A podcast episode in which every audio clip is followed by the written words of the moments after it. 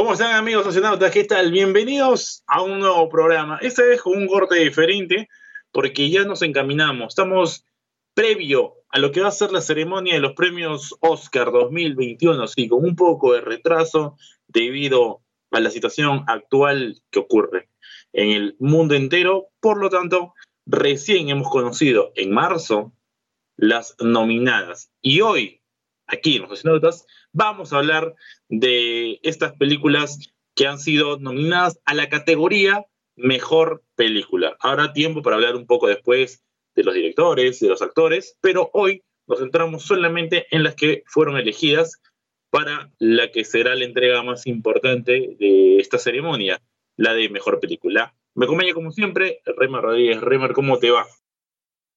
Hola Renzo, ¿qué tal amigos de Oceanautas? Bienvenidos a un nuevo episodio del podcast. Gracias por estar semana a semana escuchándonos. Y bueno, ya lo dijo Renzo, vamos, hoy venimos eh, con traje de gala. Bueno, no tan de gala porque no todavía falta para la, la gala principal de los premios Oscar, los premios de la Academia. Pero estamos un poco adelantando, entrando ya en el clima este de las premiaciones, de las películas. ¿no? El día que estamos grabando este podcast se dio a conocer la lista de las películas nominadas. Hoy pues estaremos comentando un poco sobre todo de las nominadas al rubro principal al que se lleva casi siempre todos los reflectores, o uno de los que casi siempre se lleva los, todos los reflectores, que es las nominadas a mejor película. Así que, bueno, ya lo he dicho, ya estamos de gala, ya no, no se vayan del programa que es hasta el final para, para que se enteren de todos los que les tenemos que contar en el episodio de hoy. Así es, y pues ya hoy se supo, o mejor dicho, como estamos grabando el día de, en que se ha dado a conocer esta ceremonia que se va a celebrar el próximo 25 de abril en el Teatro Dolby de Los Ángeles. Va a ser una gala presencial, sí, con todos los protocolos eh, de ley. Eh, obviamente estaremos invitados y le, diremos algunas cosas que van pasando ¿no? en, esta, en esta premiación, obviamente guardando un poco los protocolos.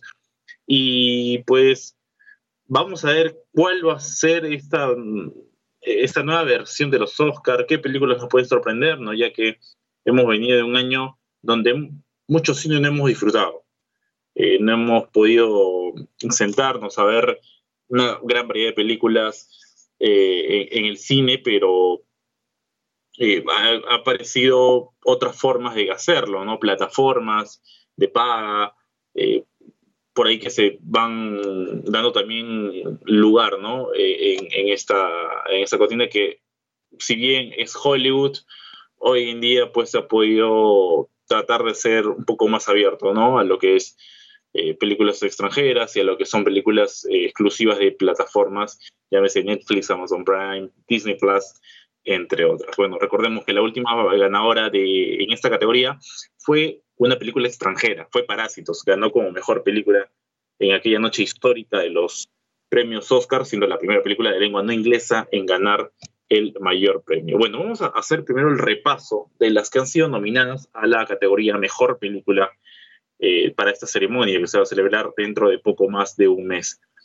Entre las nominadas tenemos a El Padre, Judas y el Mesías Negros, Mank, Minari, Nomadland, Una joven prometedora, Sound of Metal y El juicio de los siete Chicagos. Vamos a arrancar en, en orden y vamos con esta película El Padre, ¿no? Que trae como protagonista a uno de los legendarios, que es Anthony Hopkins, vuelve a, hacer, a, protagonizar una de las películas que está eh, dentro de lo que van a ser nominadas, lo que ya son nominadas y pinta por ganar este premio, un actor con una trayectoria muy reconocida, y como coprotagonista tiene nada más y nada menos que a Olivia Colman, que hace poco la vimos llevarse la estatua dorada como mejor actriz por la película The Favorite.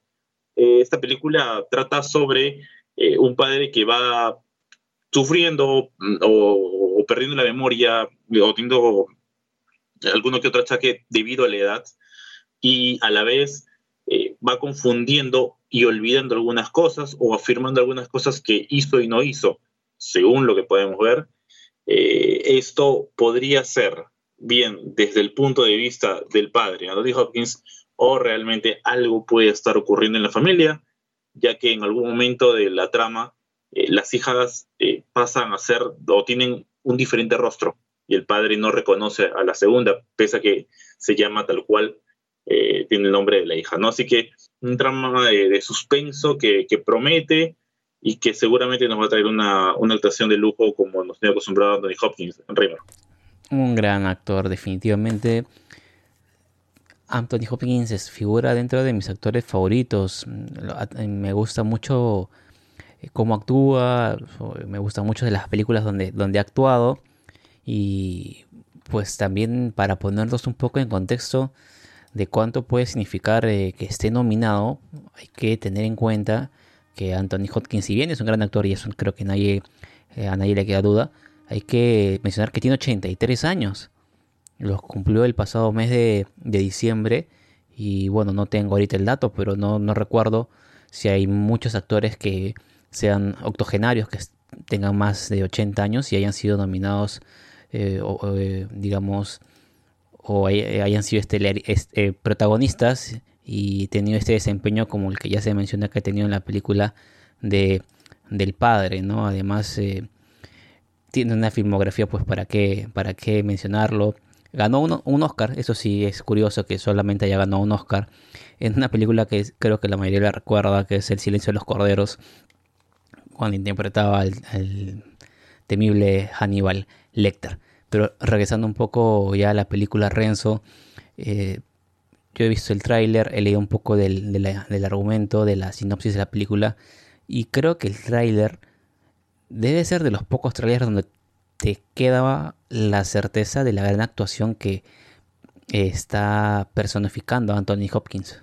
Sí, la verdad que un actor para la edad que tiene eh, está ahí todavía en, el top, en el top de, los, de las grandes actuaciones, ¿no?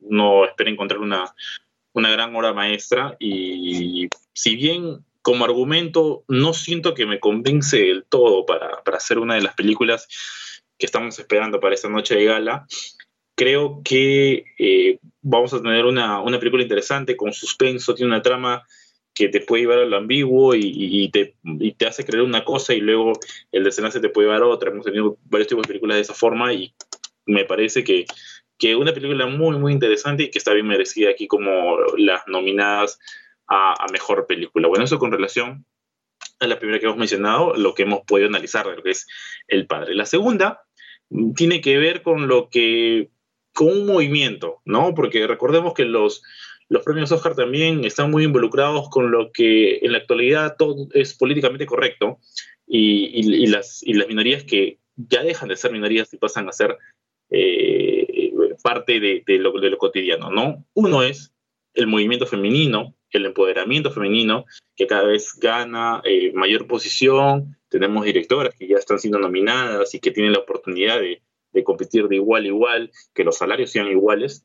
Y otro es el tema también que se ve muy marcado, al menos en los Estados Unidos, el tema de los afroamericanos, que han sufrido a lo largo de la historia mucho, ¿no? Y que contarles eso no sería nada novedoso pero que también han tenido su parte de la historia y que ha habido películas muy interesantes. Tuvimos el, hace poco nada más, dentro de las nominadas, una gran película como fue Black Clansman, que trataba sobre eh, el Ku Klux Klan y, y, cómo un afroamericano se o sea, pasa a ser un espía, ¿no? Apoyado de un judío eh, en esa película y, hemos tenido varias más. Huye, por ejemplo, ¿no? que, eh, una película de terror que pasó a ser nominada como mejor película, que trataba sobre el, tema de, la casa de órganos, este tráfico ilegal, pero que se buscaba personas de ascendencia afroamericana. ¿no? Precisamente de Huye tuvimos al protagonista Daniel Kaluuya, que si uno dice, ¿quién es Daniel Kaluuya? Bueno, lo vieron en una película de Marvel. ¿Cuál fue esa película de Marvel? Nada más y nada menos que Black Panther, así es. Él estuvo en esta película eh, y aparece en esta de Judas y el Mesías Negro. Junto a Daniel Kaluuya tenemos a otro integrante, otro actor que también estuvo en esta película Huye, como es la Kate Stanfield. El papel de la Kate Stanfield era que en la primera escena de, Huye secuestran a, una, la Kate, ¿no? a esta persona, y pues luego lo volvemos a ver eh, dentro de una fiesta donde hay mucha gente de piel de color blanca y la Kate es el único eh, afroamericano y es como que Daniel Gloria lo, reconoce, pero él es como otra persona, ¿no? no hasta que le toma una fotografía y el flash hace como que reacciona y le dice que huya del lugar, que algo le va a pasar. Luego, durante la película nos enteramos en realidad qué fue lo que le pasó, ¿no? Él es parte de esta película y lo que podemos ver es que Daniel Lubia es parte de un movimiento revolucionario. Eh, está ambientada en la época donde se estaba buscando el tema de los derechos eh, afroamericanos y que, que, buscar la igualdad, ¿no? Siempre ha sido la lucha esta eh, en cuestiones sociales, pero algo tiene que ver el pasado de este, de este personaje de la Kate Stanfield, ¿no? Con un policía de color blanco, ¿no? Eh, la típica roce de la sociedad que tenemos y que se puede ver mostrado en esa película, pero no tanto a favor de uno ni otro, sino que cada uno puede tener una historia alterna y lo averiguaremos en el desenlace de esta película, que también es una de las que más promete, al menos. Si vamos a comparar entre las dos que ya hemos hablado, me gusta mucho más esta, esta de, y aparte que tiene un nombre muy ligado a lo, a lo religioso, ¿no? Y si nos vamos más allá del, nombre mismo, pues estamos hablando de alguien traidor, quizás, Reimer. Bueno, sí, a ver, para terminar de complementar la información que mencionabas de, los, las personas que han estado en producciones previas, que toman el, mm, desde diferentes ángulos, tal vez de diferentes tipos de películas, el tema de la presencia afro, eh, de, gente afro en la pantalla del cine, eh, como mencionabas a los que ya participaron en, en Black Panther, ¿no? También está eh, Ryan Coogler, perdón, que fue director de Black Panther y, en, Judas y el Mesías Negro es uno de los productores. ¿no? Eh, complementa también la gente que digamos repite presencia en ahora en esta película, Judas y, el Mesías Negro. Como tú lo decías, ambientada en una época dura de Estados Unidos, década de los 60, y tiene mm, este trasfondo de lo que significó en ese momento el partido que se denominó el partido político Partido de las Panteras Negras, que era un partido nacionalista, eh, socialista, revolucionario, de izquierda, todos esos, esos rasgos, pero surgió inicialmente eh, para gente de raza negra en los Estados Unidos. No vamos a descubrir nada diciendo que en esas décadas la gente afro era cruelmente discriminada, eh, eh, atentada, violentada, incluso asesinada por el simple hecho de tener la piel de un color distinto a la mayoría de gente que, vive, que vivía o que tal vez sigue viviendo en Estados Unidos. Producto de todo ese contexto surgió ese partido, eh, muy extremista para algunos, para otros muy justo.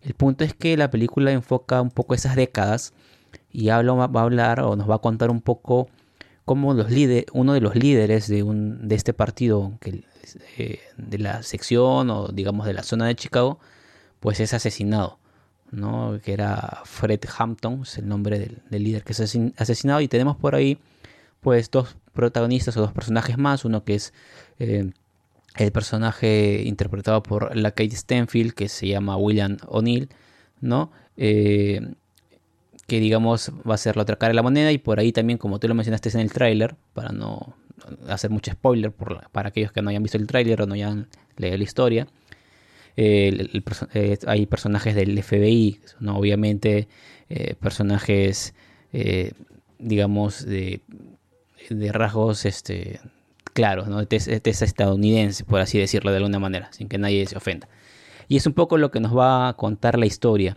Así que pues sí, tiene de todos los condimentos, ¿no? Una historia...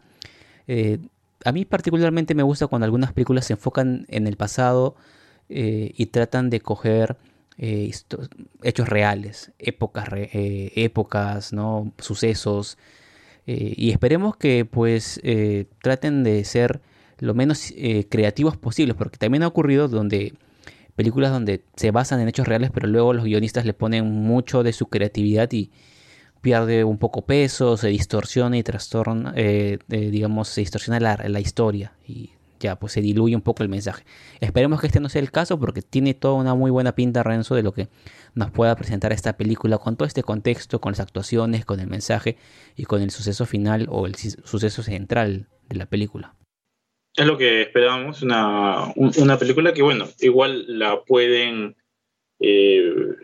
la van a poder ver, la pueden encontrar en, diferentes formas, ¿no? Hoy en día por las plataformas pueden encontrarlas de, diferentes formas. Y hablando de plataformas, eh, viene una película que sí está en una de ellas y es el Mank, que trae a uno de los actores que yo realmente admiro muchísimo, como es Gary Oldman, el Jimmy Gordon de la trilogía de Christopher Nolan en Batman, y que pues tiene que ver una cinta con la época, también época de cine. Siento un guiño a Eras una vez en Hollywood, no estoy hablando de la historia, sino un guiño, que una película que esté centrada dentro de otra, de, una historia, un contexto de una película. Eh, este es el caso de, de, Mank, que seguramente muchos la, han podido ver, la podrían apreciar a través de, de Netflix. Y pues simplemente poner a, Gary Oldman como protagonista de una de las cintas es hay, que verla, simplemente hay que ver la película en este caso. Sí, yo también cuando vi el tráiler Renzo me recordó un poco ¿no? a, lo que tú mencionas, eres una vez en Hollywood y también pues es el actor Gary Oldman también es un gran actor y también bueno tiene innumerables películas pero definitivamente cuando lo mencionan a mí también se me viene o lo primero que se me viene a la mente es su interpretación no como el comisionado Gordon en la trilogía de, Christopher Nolan no una muy buena actuación. Hay gente que todavía quisiera volver a verlo en ese personaje incluso no y ojalá algún día podamos verlo pero lo cierto es que es un gran actor ha tenido grandes interpretaciones y ahora nos toca verlo en, esta película Mank, que eh, está también otra vez de nuevo, ¿no? Las películas de época, como se dice, ¿no? Basada pues en, en, décadas anteriores, ¿no? Y incluso en, blanco y negro. Y el trailer es muy atractivo, ¿no? Y, la historia como que te cuenta diferentes aspectos. El protagonista parece tener una especie de personalidad poco, no sé si desorientada, desorganizada, eh, extravagante, ¿no? Es típicas a veces personalidades de Hollywood, ¿no? Que pueden ser muy genios, pero a la vez este, muy bipolares o muy, eh, pues, este, no sé, muy poco común, muy poco, no, eh, muy, no son personas normales, por así decirlo, ¿no? Es poco lo que se ve en el tráiler, Renzo. Así es, eh, e, eso sí es cierto, no, no te da mucha información el, tráiler, así que bueno, no hay, problema, pueden apreciar la película cuando, en un momento que deseen. Y, y bueno, esperar qué es lo que nos puede traer esta cinta con, con el gran Gary Oldman, que la, la verdad que eh, por el contexto y por el color que se está armando, como que a mí la verdad prometí, es, es de las cintas que mayor nominaciones tiene para este premio, así que sin duda va como gran favorita. Hay otra que le compite, que está ahí nomás, se pelean palmo a palmo como, como una elección, pero vamos a hablar luego de, la que compite porque tenemos una cinta, de nuevo, del toque asiático, ¿no? Tuvimos a Parásitos hace un año, tenemos ahora a Minari, película que es protagonizada por Steven Yeun. Steven Yeun, muy conocido por la serie The Walking Dead, eh, personaje que fallece de una forma terrible en la séptima temporada, pero no hacerle spoiler a quien se está viendo The Walking Dead. Pero eh, que, es parte del capítulo más violento en la historia de The Walking Dead y parte de ello es que ese grado de violencia bajó de ahí en adelante y creo que la serie bajó de ahí en adelante incluso en, el rating.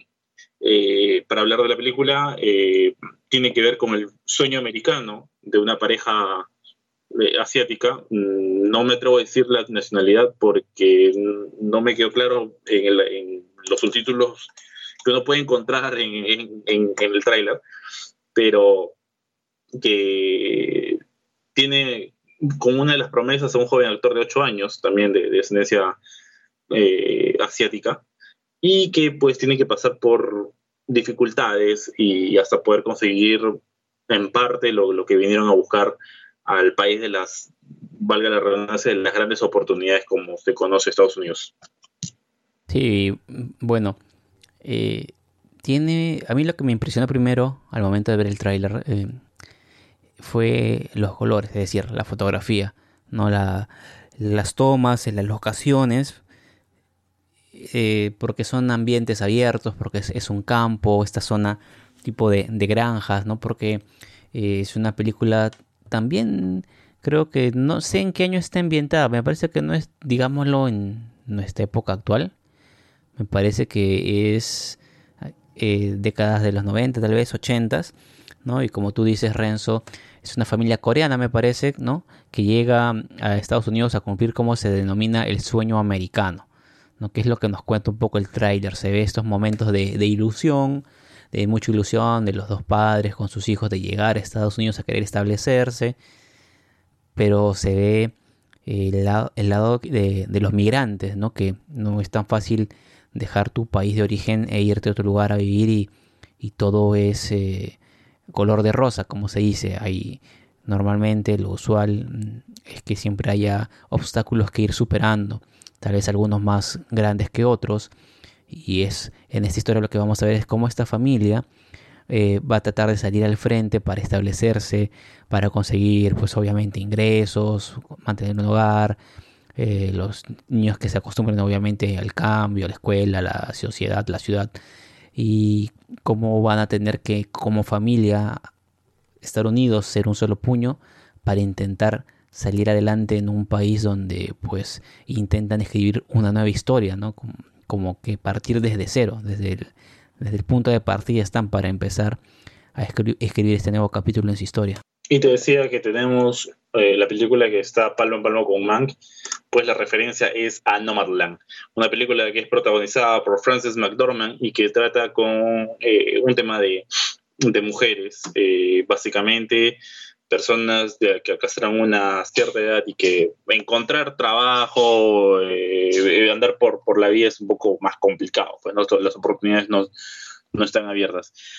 Porque creo que Nomadland es una de las películas que podría entrar, podría ser parte de, de las grandes premiadas para esto, esta ceremonia de los premios Oscar. Bueno, simple y sencillamente porque tiene a Frances McDormand. Así como Man tiene a Gary Oldman, la tiene Frances McDormand, ganadora de ganar el Oscar como mejor actriz, que protagonizó una película en la cual para mí debió haber ganado como mejor película, que fue Tres anuncios sobre un crimen, una, cinta en la que su hija es asesinada y violada, mm, o quizás en un orden diferente, eh, y que el crimen no se resuelve por completo, ¿no? Y, la policía no investiga mucho más porque no encuentran al, culpable a quien hizo esto. Eh, se va mostrando diferentes eh, maneras en las que ella busca llamar la atención con, con, unos anuncios que los va colocando en el lugar donde está y que eh, al final esto termina siendo atención de, de los medios de comunicación, de mucha gente que está prendida a las noticias del, momento, pero que al final no termina de resolver completamente, ¿no? Hay por ahí indicios quién pudo haber sido, pero eh, al final no, no terminas por descubrir quién fue. Eh, pasan varias cosas también, eh, hay un gran elenco, Peter Dinklage, por uno de, de mencionarlos. después, creo que, creo que fue una película extraordinaria y ella hace un papel pero devastador, ¿no? Y creo que para esa oportunidad eh, no es menor eh, el reconocimiento hacia Frances McDormand con esta cinta No más la pena. Un tráiler también muy conmovedor, ¿no? Porque, eh, o al menos lo que nos vende el tráiler, ¿no? Es una mujer que intenta, pues, emprender un, un viaje por Estados Unidos por estas rutas que a veces, muchas veces en películas se han mostrado, ¿no? Creo que es la parte oeste de Estados Unidos. Y lo que tú mencionabas, ¿no? Una, mujer eh, aparentemente mayor que eh, tiene dificultades para seguir eh, afrontando sus deseos personales, sus metas. Y que mientras veía el tráiler me recordó mucho a tal vez cosas que han pasado muchas personas. El año pasado Renzo, no sé si a los socionautas les pase lo mismo cuando vean la película o vean el tráiler. Porque pues debido a esta pandemia, mucha gente ha pasado por cosas similares, ¿no? Ha tenido que emprender un viaje nuevo por, por esta pandemia, como lo digo, ha tenido que dejar cosas y porque ya no era seguro eh, eh, los trabajos o los lugares donde vivían, donde asistían asiduamente y comenzar de nuevo era difícil. Y es un poco lo que me deja este tráiler de Nomadland. y, y también creo que va a tener una historia muy potente de fondo, un trasfondo que puede dejar eh, una marca importante y que creo que es eh, por lo que por ahí vi un poco en algunas webs especializadas en críticas lo que más ha impactado precisamente a los, críticos, ¿no? Este, este enfoque, esta historia, esta narrativa de esta película.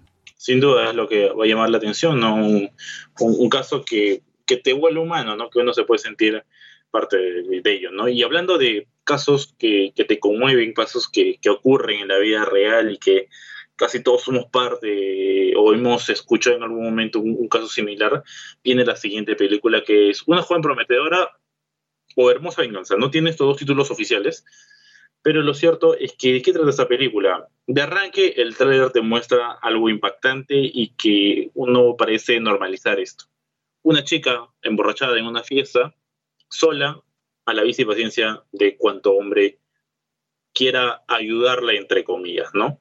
Y es, de esto trata la película eh, Una joven prometedora, en donde se ha reflejado el caso de que cuesta decirlo, pero que es una, una realidad lamentable en el mundo, que las mujeres no pueden divertirse de manera sola, no pueden caminar solas, porque no están seguras, ¿no? Lamentablemente es un caso real y, se va a ver reflejado en esta película con la diferencia con el toque que como bien nos dice el título, esa chica termina cobrando venganza de estos malos elementos, de estos tipos cobardes que se quieren aprovechar de ella porque simplemente está en un estado de vida y pues pueden, creen que pueden hacer con una mujer lo que quieran.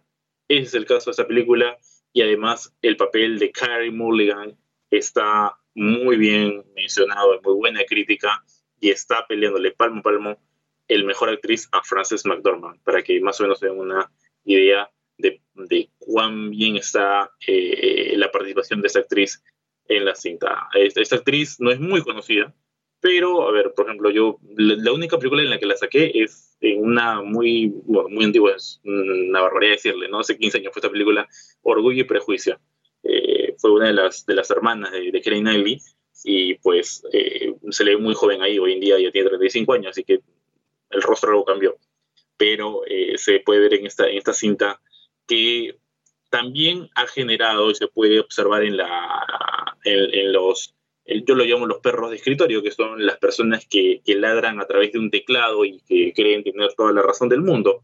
Y eso se puede ver en redes sociales, llámese Facebook, Twitter o cualquier otra red social, donde ha generado debate, ¿no? Las eh, mujeres que alaban esta película porque las muestra como empoderadas y los hombres que le bajan el dedo a la película porque pues les duele que una mujer les gane en cualquier sentido de una lucha, entre comillas, social. Reina.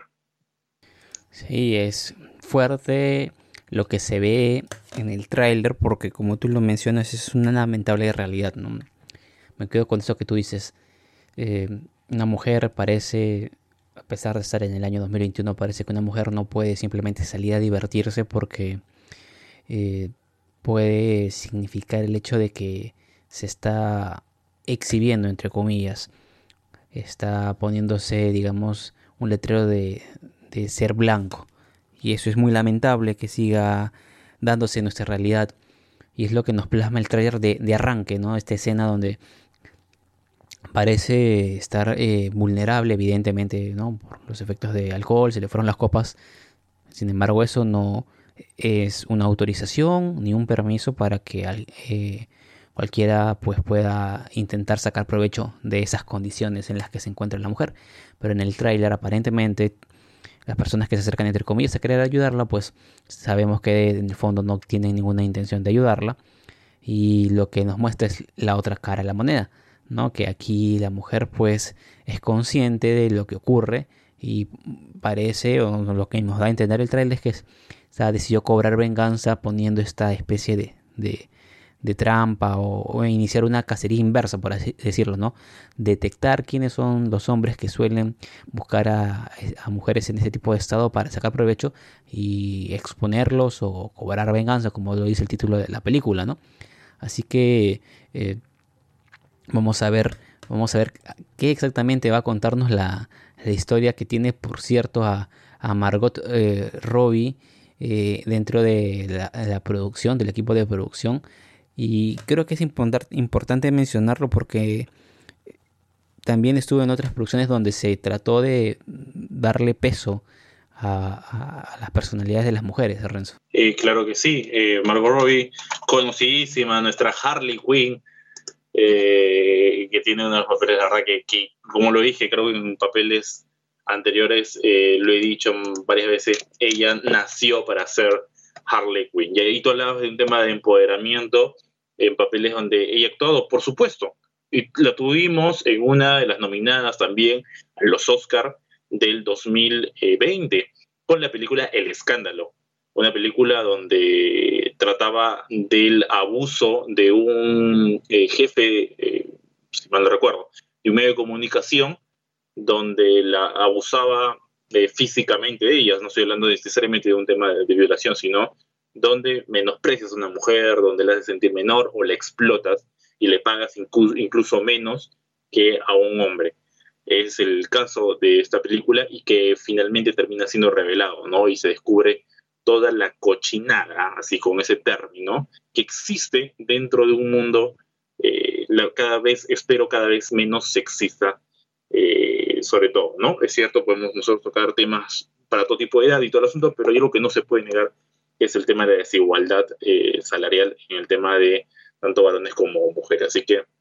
sin duda Margot Robbie creo que es el, rostro del feminismo en su totalidad y, figuras como ella pueden llevar este mundo cada vez un poco mejor al tema de la igualdad. Vamos a dejar un poco el tema de lo, social, vamos a continuar con las películas porque nos faltan todavía dos más en lo que corresponde a esta categoría de mejor película para los Oscar del 2021. La siguiente película es El sonido del metal, una cinta que la verdad también me gustó mucho por el, por el tráiler, está en Amazon Prime Video y trata sobre un músico, es un baterista, que de pronto, debido a, lesiones o a, estar tocando constantemente el ruido y, mucho más, comienza a quedarse sordo, pierde la audición.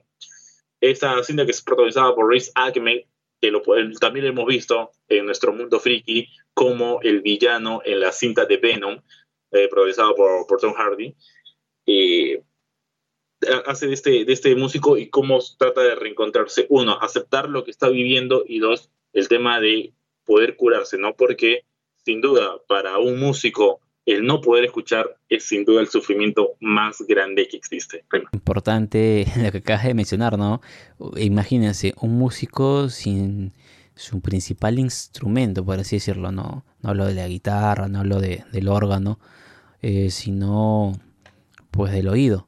¿No? Definitivamente es un elemento principal para cualquier cantante o músico, el poder escucharse, no solo para aprender, sino para disfrutar o para evaluar las creaciones musicales que va haciendo. Y es chocante ver en el tráiler cómo eh, se puede, puede transmitir el actor el sufrimiento, la impotencia, el dolor, la negación también de asimilar esta, esta esta nueva forma de vida que va a tener que llevar a partir de perder la, audición, porque, bueno, yo creo que una cosa es nacer tal vez con uno de los sentidos disminuidos, la vista o la audición, ¿no? Y otra cosa es que tú durante gran parte de tu vida ya hayas tenido ese sentido desarrollado, hayas disfrutado y sea parte de ti y de pronto de la noche a la mañana lo pierdas pienso que es más dramático porque eh, si conocías el lado, cómo era la vida cuando lo tenías y de pronto te lo quitaron. Por ahí de repente la gente que nació ya con eh, estos problemas eh, de manera congénita, el transcurrir en su vida es distinto, ¿no? Su manera de enfrentarlo, esa carencia de este, en este caso de la audición es distinta. Pero aquí, sobre todo tratándose de un músico, de un baterista, pues es una película bastante emocional, tiene, va a tener este, este, esta nota cargada de, de la lucha consigo mismo, de la aceptación, de la aceptación de la familia también, que es importante porque eh, se ve ahí a su pareja, no sabemos si es su esposa, su novia, pero definitivamente es una, su pareja, es una eh, personaje femenino, que se nota que, que tienen ahí una relación que también va a tener que apoyarlo, aprender de él, eh, y va a tener también que entre todo su entorno encontrar una nueva forma de comunicarse, que creo que va a ser por ahí la parte más, más bonita de la película, ¿no? Encontrar el, o descubrir que se puede comunicar más allá de, de verbalizar, de expresar sonidos con la boca para que la otra persona te entienda, porque en este caso el receptor, el protagonista, pues no los va a poder oír, porque tiene problemas de audición, y van a tener que descubrir otra manera de, de comunicarse y de llevar la vida. Y uno de los ejemplos claros que, que uno podría entender, ¿no? Porque, o sea, la única forma de, más o menos meternos en, en la piel de ese personaje, por decir, es vivir algo similar, no perder una parte vital de nosotros. Si no lo hemos hecho, bueno, no, no me ha pasado, no es mi caso, eh, ¿cómo te lo podrían explicar? Hay un libro que me parece que está explicado de la mejor forma y lo escribe un maestro, ¿no? José de Sousa Saramago, o más conocido como José Saramago, en su libro Ensayo sobre la ceguera y cómo un pueblo pierde la visión de la noche a la mañana y al igual bueno, voy a soltar un spoiler quizás sobre el final del libro, pero cómo la recupera luego, ¿no? Ganador del Premio Nobel de Literatura en 1998, el balón de oro de, de las escrituras, ¿no? De, de, la literatura, el portugués José Saramago. Y si me permite... Sí. Si me permite, justo más, eh, más dado como que la antesala para comentar algo, porque tú mencionabas algo que es importante, no, no, no siempre todos tienen, no sé si decir la oportunidad, pero digamos, no todos van a poder sentir en carne propia lo que es perder un, un, uno de los sentidos. básicamente siempre ocurre con la audición a la vista. Yo soy una persona que usa, que usa anteojos, que usa lentes, tengo problemas de, de visión y obviamente en, el planeta existe mucha gente, pero no es lo mismo usar lentes que ser ciego, por ejemplo. Sin embargo, eh, yo siendo adolescente, por allá por los 16, años, tuve una cirugía en ambos párpados, lo que me significó que el periodo de recuperación post cirugía, que fueron entre 7 a 10 días, yo los pasé sin poder abrir los ojos, con esparadrapos y, o sea, todo vendado.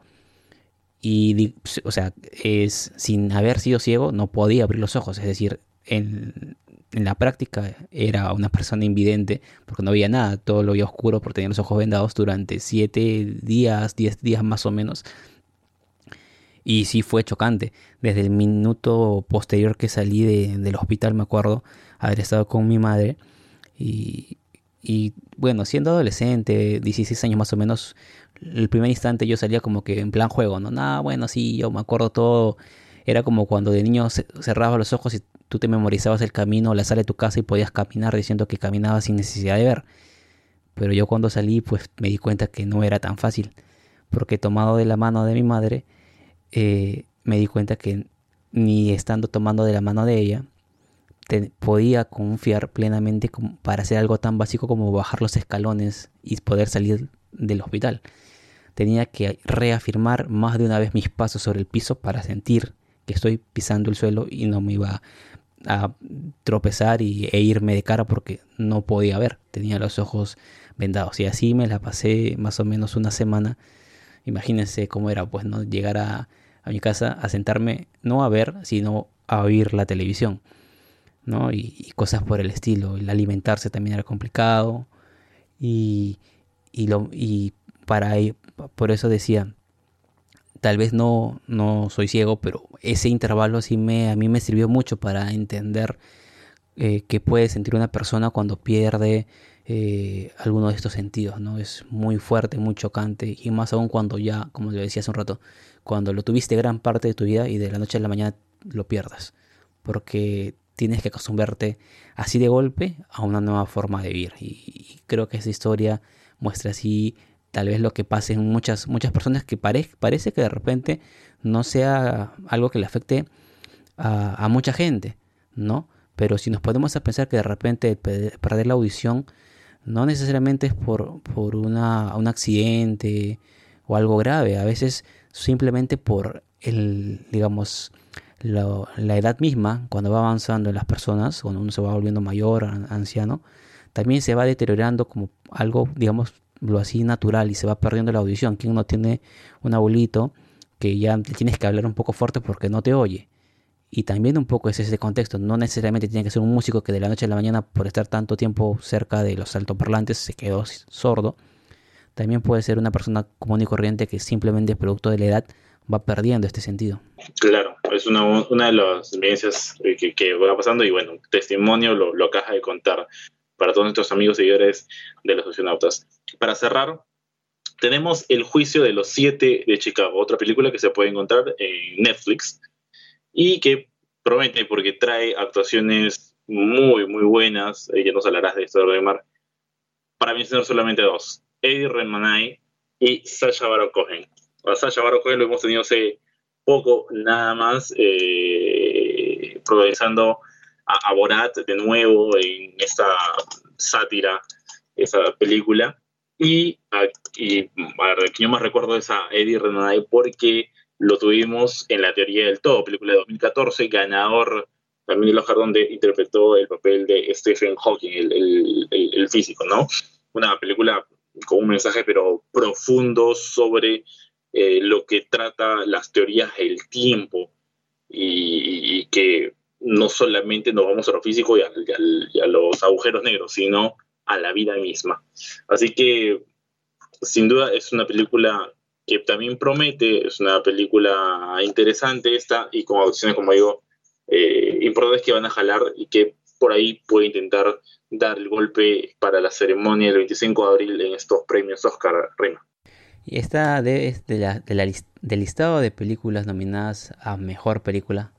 Esta es la que sí ya le he visto, tengo que confesar. Las demás las estoy, eh, hemos investigado, he leído para hacer este episodio, pero ya las este, voy a ver todas porque ya analizando los trailers y leyendo los argumentos definitivamente prometen mucho, pero sí, el juicio del 7 de Chicago sí los vi porque está en Netflix. Incluso en un episodio anterior de los podcasts, me parece que hace 3, 4 episodios lo, lo recomendé.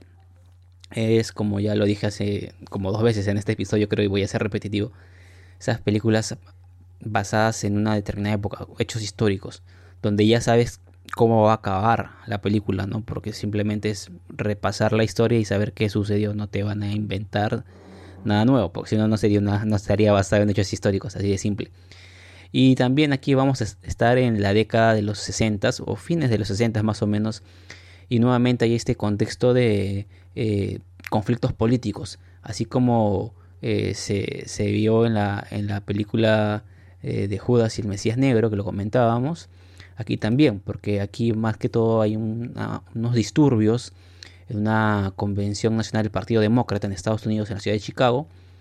Eh, se juntan diferentes líderes, diferentes personas en la manifestación y hay pues altercados y producto de esto terminan detenidos eh, siete personas ¿no? que están ahí pues eh, eh, digamos interpretados por los actores que acaba de mencionar Renzo y también aparece Michael Keaton que también tiene una muy buena interpretación y la película básicamente trata de eso ¿no? de, cómo afrontan el juicio desde el punto de vista de que eran considerados responsables de los altercados ellos protestaban por que se detenga eh, digamos, la guerra en Vietnam, que Estados Unidos deje de enviar militares.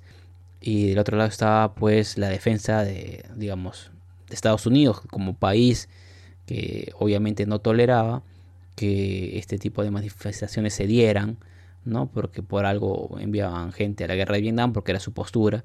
Y ahí todo este confrontamiento es un juicio con connotaciones obviamente políticas y es hay muy buenas actuaciones. No les voy a contar muchos detalles, pero igual ya les dije que es una película basada en hechos históricos, ya se sabe en qué va a acabar.